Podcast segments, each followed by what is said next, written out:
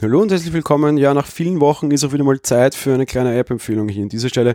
Und ja, es ist tatsächlich eine sehr kleine Empfehlung und ja, es ist wahrscheinlich auch für eine sehr schmale Anwendergruppe. Gerade aber ich als Podcaster und als Mensch, der sehr viele Sound-Devices in seinem Mac hat, bekomme immer wieder von Hörern, vor allem wahrscheinlich, die Anfrage, wie machst du das denn? So, grundsätzlich am Mac ist es alles nicht so geil. So, Mac und Ton, das geht schon ganz gut, aber es ist immer auch so ein bisschen Schmerzen und auch irgendwie so die Auswahl des richtigen Soundgerätes ist durchaus kompliziert. An diesen Rechner hängen eins, zwei Mischpulte und acht Mikrofone, abgesehen von mal Webcam und so üblichen Gezirksus, einige Airplay-Geräte. Das ist alles ein bisschen komplex. Wenn man mal das falsche Mikrofon aufnimmt, auswählt und so eine Podcast-Folge aufnimmt, das wird durchaus garstig und schwierig und je nach Situation braucht man einfach ein ganz unterschiedliches Setup.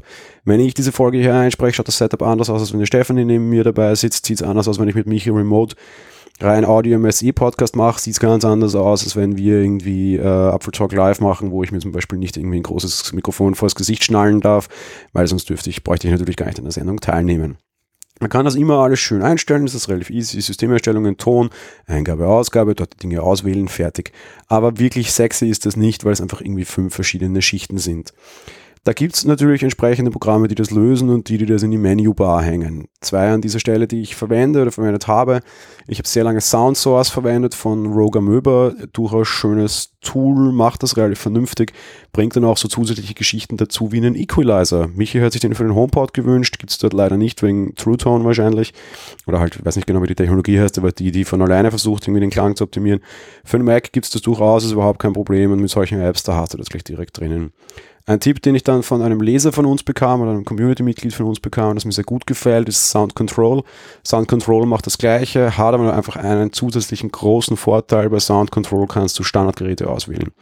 Wenn ich irgendwie Dinge an, Dinge abstecke, aktualisiere mir sofort dieses Ding. Zum Beispiel will mein Mac dauernd die Lautsprecher meines ähm, 48 Zoll Widescreen Monitors nehmen als Ausgabegerät. Ich will das aber nicht. Mein Standard-Ausgabegerät sind einfach zwei Monitor-Studioboxen, die hier stehen die ungefähr so viel gekostet haben wie der Monitor, egal, aber dafür sind die da und der Monitor ist nicht dafür da.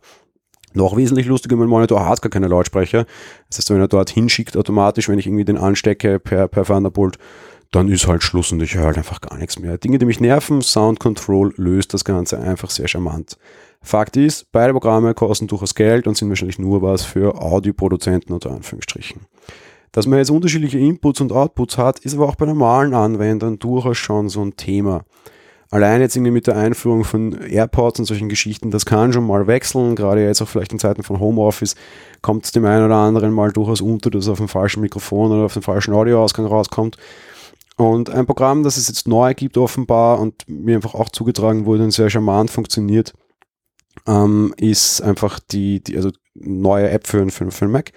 Heißt Ears äh, bei IRS sagt sich in die Kommandozeile ein, könnt ihr einfach schnell Output, Input wählen und die Sache ist erledigt und es funktioniert. Sehr charmant, in dem Fall kostenlos, darum hier jetzt der breite Tipp für alle. Äh, man kann dem Entwickler irgendwie Geld zuschubsen, dann kann man auch irgendwelche Shortcuts festlegen oder sonst irgendwas. Ob man das braucht, weiß ich nicht.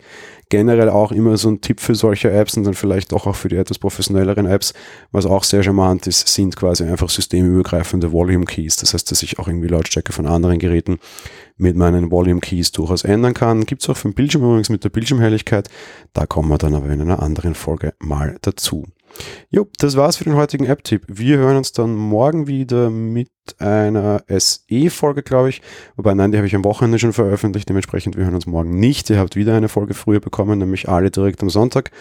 Ähm, wir hören uns dann ganz normal am Montag wieder. Also, bis dahin, schönes Wochenende dann schon an dieser Stelle. Ciao.